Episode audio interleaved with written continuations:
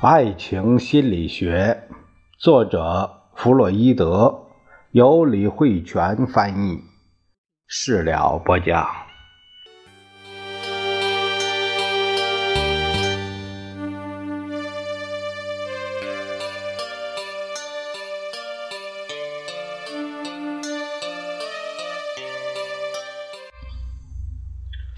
我们这节看第三章，讲的是处女的禁忌。我们在研究原始民族的性生活中，会为很多细节惊诧不已。他们对尚未有性经验的女子，也就是处女的态度，就是个鲜明的例子。正如我们所了解的，在文明社会中，男人在追求女人的过程中，会非常注重她是否是个处女。这种传统观念会在某些人脑海中根深蒂固，好像这是一件很正常的事情。如果突然问他们原因，他们反而会目瞪口呆。不知如何回答。其实，因为人们长久以来根深蒂固的一夫一妻制的思想在作祟，人们通常总是希望占有一个女人的全部，并因此要求女孩在婚前不要和别的男性发生关系，以防对女孩的身心带来一定影响。事实上，这种做法只是对女人的垄断行为延伸回了过去。金赛先生他有个评语，他说啊，在古代的戒律中，严惩女性婚前性生活的活动，原因是他们损坏了男性对于自己妻子的财产事儿占有权。根据男性生长在其中的文化标准，在新婚之夜，女性必须是处女，和男性买来的牛或者其他物品必须是完好无损一样。如果从上述的观点来研究女人爱情生活的某些特征，那么很多看似奇怪的现象就会变得不足为奇。通常情况下，人们都会更为看重处女，也不无道理。我们知道，环境和教育会对女性的身心造成一定影响，使她们处处小心，绝不与男性发生性关系。长此以往，对爱欲的渴望一直受到压抑。所以，只要他能够大胆冲破阻力，选择一个男人来放任自己的爱欲时，他就会一辈子委身于他，不会再对别人产生如此深情了。女人这种因婚前长久的孤寂而导致的臣服态度，对于男人来说十分有利，因为这样一来。他就能一直长久地占有她，并使她不受外界新的印象的诱惑。一八九二年，克拉夫特伊宾首创了“性之臣服”一词，意思就是某些人只要和别人发生了性关系，就会对这个人高度的依赖和顺从。这种臣服心理甚至会达到一种。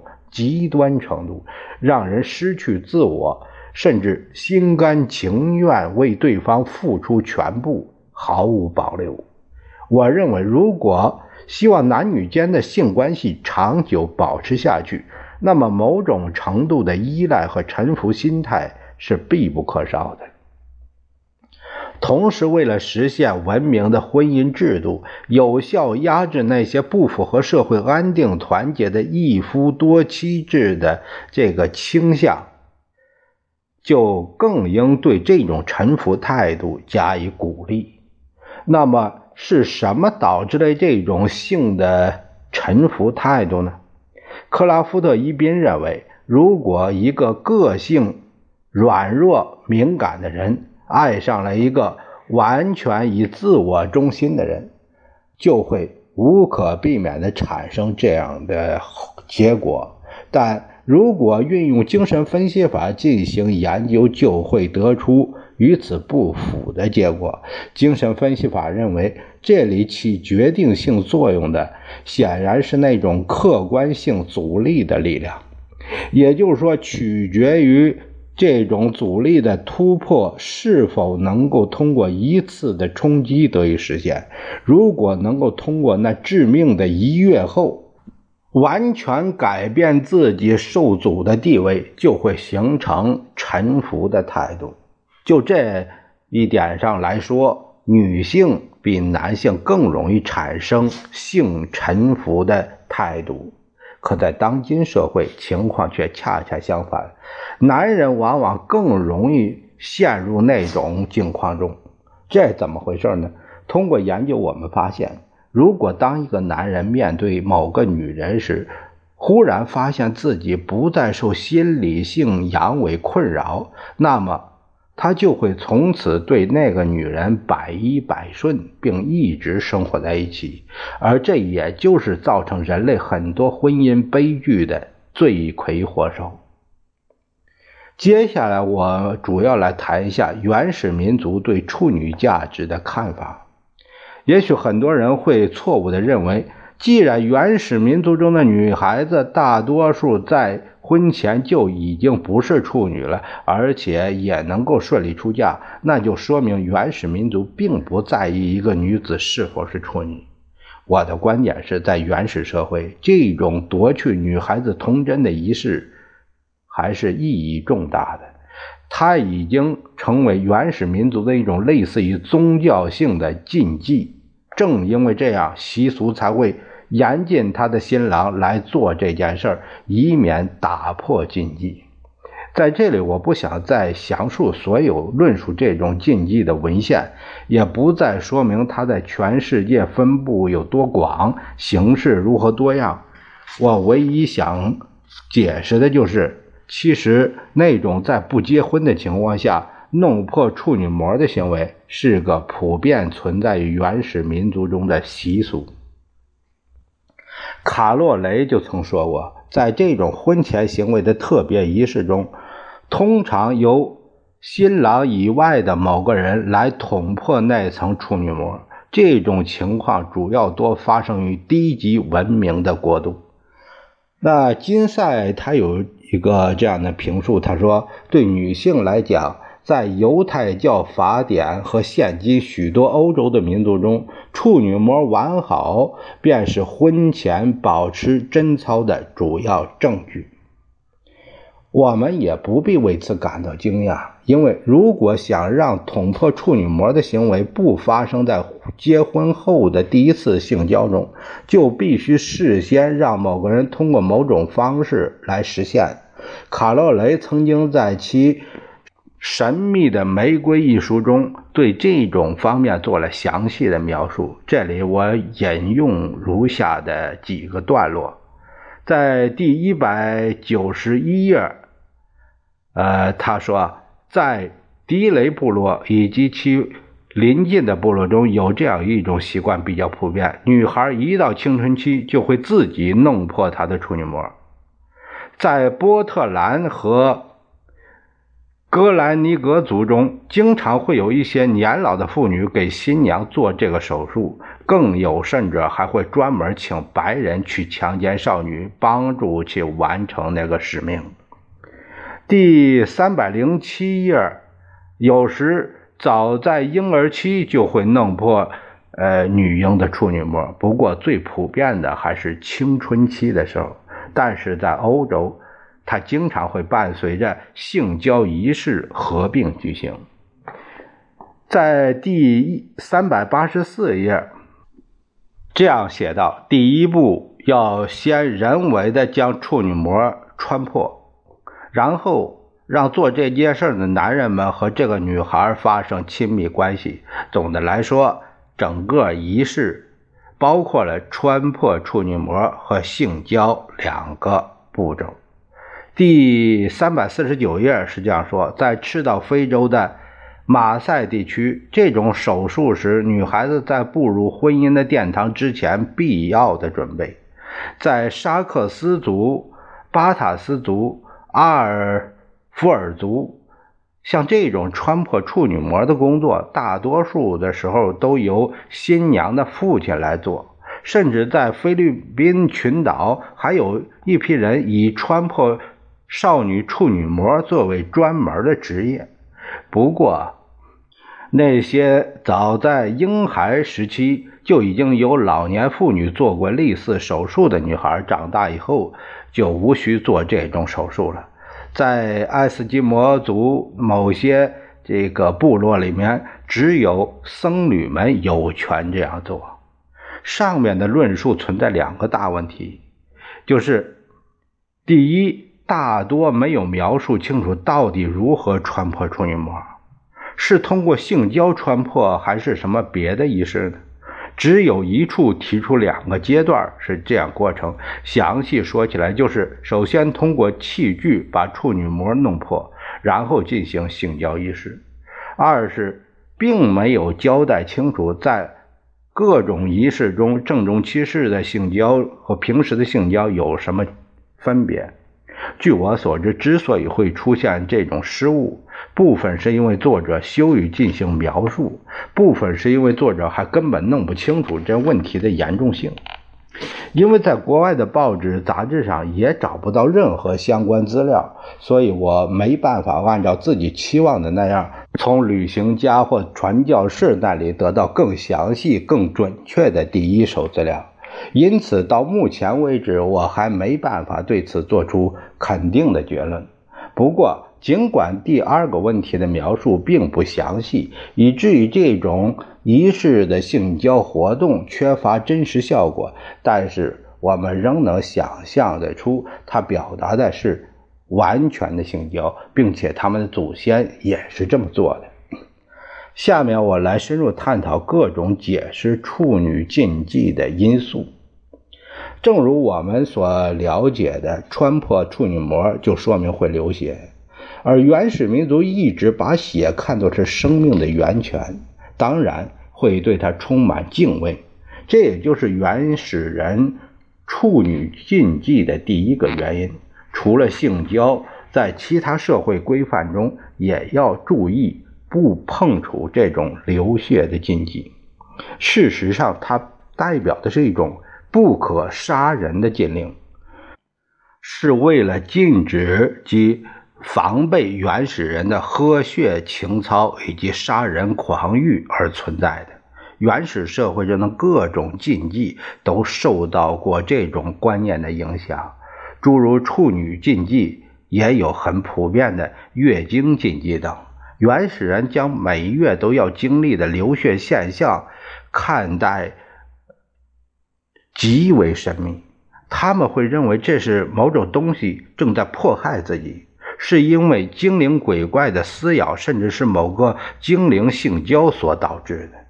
我们在很多资料中都能看到，大部分原始人都认为这这个精灵就是他的某个祖先，甚至还有原始人认为经期中的女孩身上也许附了某位祖先的灵魂，所以令人畏惧，视他们为禁忌。但是我个人认为。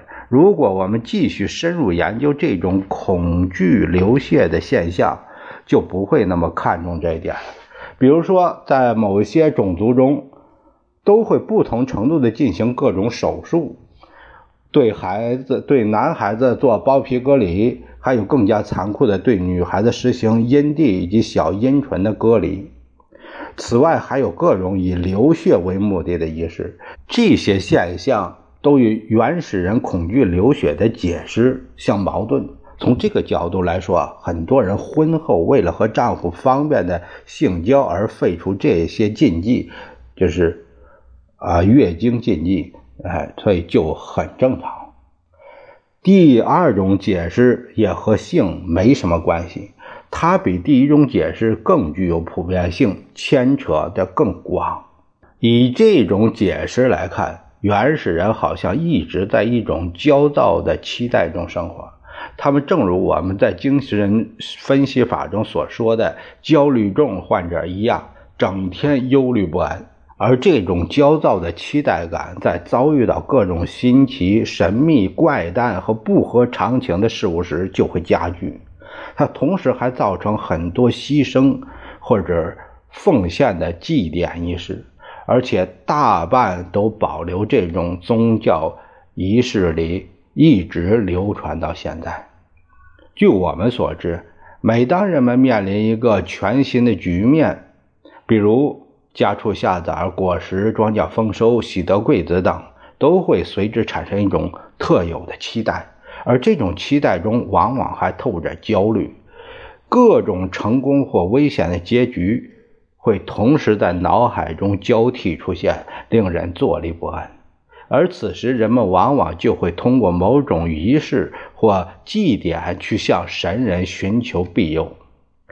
同样的道理，结婚时的第一次交合对当事人双方也是非常重要的，所以人们也希望用某种仪式去保护它。这其中就掺杂着对新奇事物的希望，又有对流血的恐惧。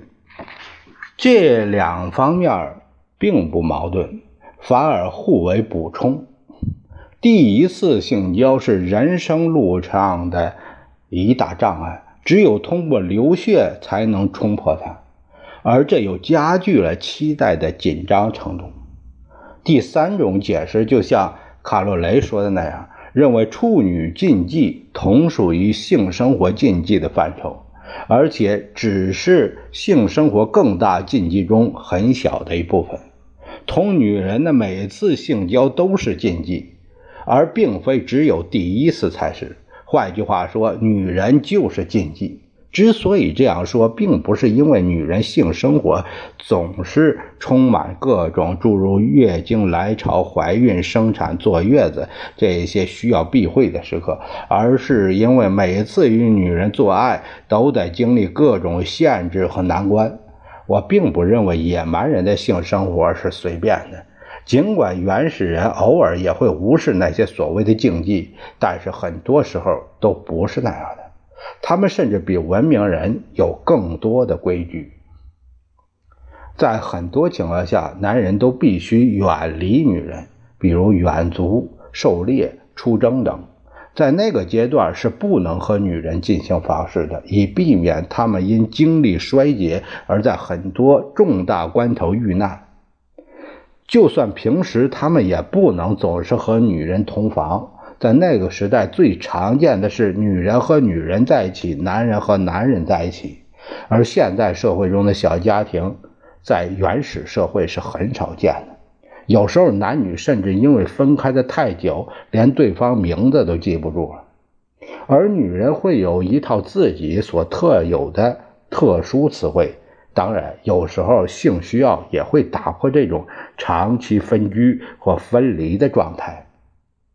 但更多的男女，恐怕是夫妇，更多的男女之间的性行为都只能在户外或者某个隐蔽的地方进行。